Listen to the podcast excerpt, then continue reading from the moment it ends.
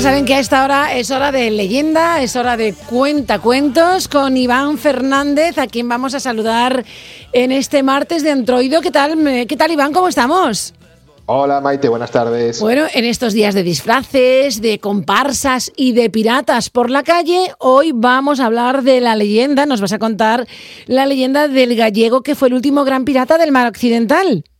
Pues sí, mira, cuenta la leyenda Cuenta la leyenda que un gallego fue el último gran pirata del mar occidental, que se convirtió en uno de los más sanguinarios de la historia, que inspiró que inspiró, fíjate bien, ¿eh? una famosísima chirigota gaditana. Estamos en carnaval, que menos, ¿no? Sí. Y que también inspiró la canción del pirata, la grandísima canción del pirata de José de Espronceda, la de con 10 cañones por banda, viento en popa, toda vela. Pues también dicen que fue él, este gallego, quien inspiró esa canción.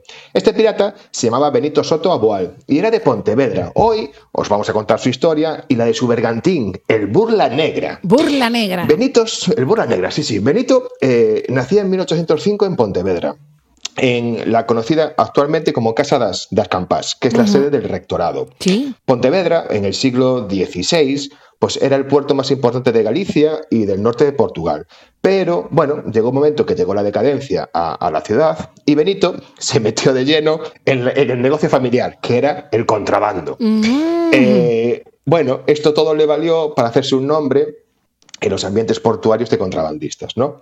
Se cree, se cree que en 1823 Benito decidió huir a La Habana escapando de la llamada matrícula del mar, es decir, eh, huía de servir en la Marina Real. Ajá, sí, sí. Eh, y aquí en La Habana, pues bueno, su historia se difumina un poco, ¿no? Algunas fuentes dicen que ejerció de marinero en barcos esclavistas y otras dicen que combatió a bordo de corsarios cubanos y colombianos. Bueno, no lo sabemos, pero sea como sea, reaparece. En el año 1827 reaparece en el puerto de Río de Janeiro, como segundo contramaestre en un corsario brasileño, un bergantín de siete cañones que se llamaba el Defensor de Pedro, y se dedicaba al, tráfico de esclavos entre África y Brasil. Eh, pero bueno, nuestro Benito, que era un fenómeno, poco tiempo después de embarcarse, pues encabezó un motín y lo nombraron capitán. O sea que bueno, ahí ya. O sea, pasó de contramaestre a capitán directamente. Sí, sí, manejando el cotarro, ¿no?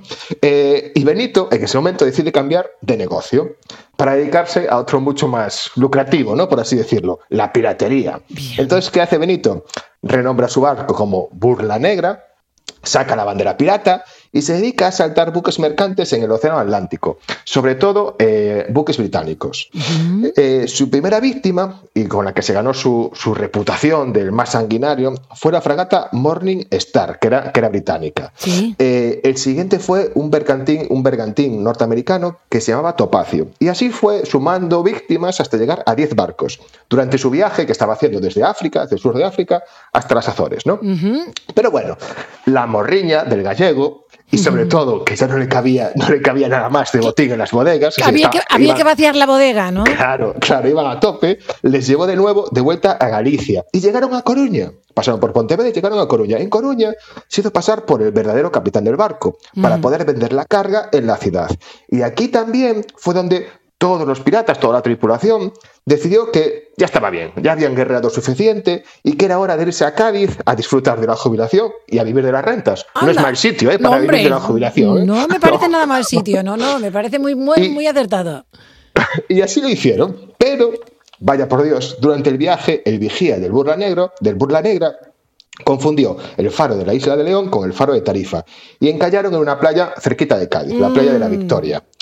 Eh, pero bueno, como piratas que eran, y además eran torpes. Eran piratas y eh, torpes, vaya por Dios. Y torpes, bastante torpes, sí. Mientras reflotaban el barco, lo estaban intentando desencallar de la arena, presumían en las tabernas y en los burdeles de sus hazañas y sus riquezas. Y claro, acabaron llamando la atención de, las autoridades.